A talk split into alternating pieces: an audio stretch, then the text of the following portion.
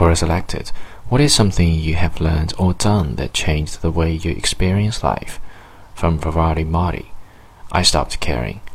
I realized that people don't give two shits about the boy you went out to dinner with, or if you told off the neighbor, or especially if you had sex with the neighbor's daughter. For people or society, it's all about gossip. They don't have anything better to do.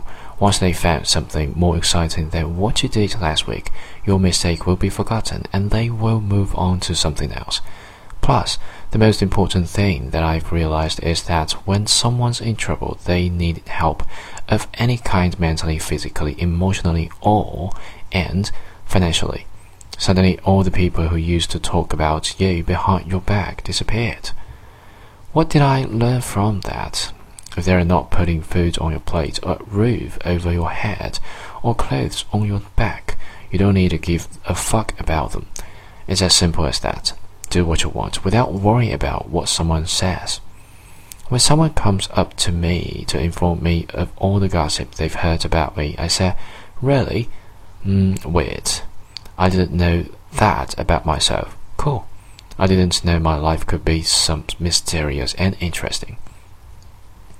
If you care and worry about what people say, they say more stuff to make you feel like a bad person.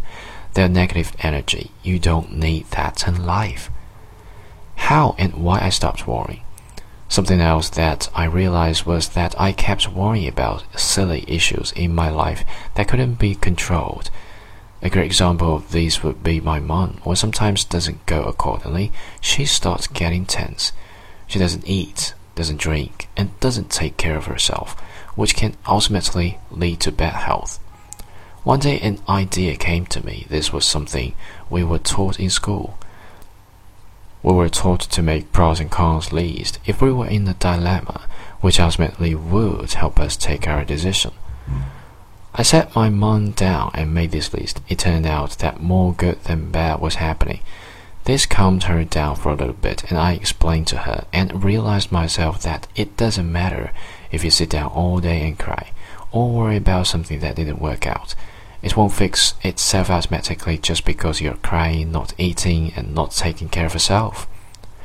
Life is like a roller coaster, more for some, and there's nothing wrong with it. Go along with the flow, don't fight it. If you do, you'll be even more fucked up than you were in the beginning. Do not overthink things. I believe that time works in its own way. Time will fix things that seem impossible to you right now. But a couple of days down the road, things will be wonderful. You need to be patient. I also strongly believe that when something doesn't work out, you'll get something even more rewarding in the future. You need to look out for it with hope and faith that things will work out. If you can change it, then change it. If not, then move on. There is no room for tears and stress. I stopped worrying and went along with it. I stopped caring about people and their opinions.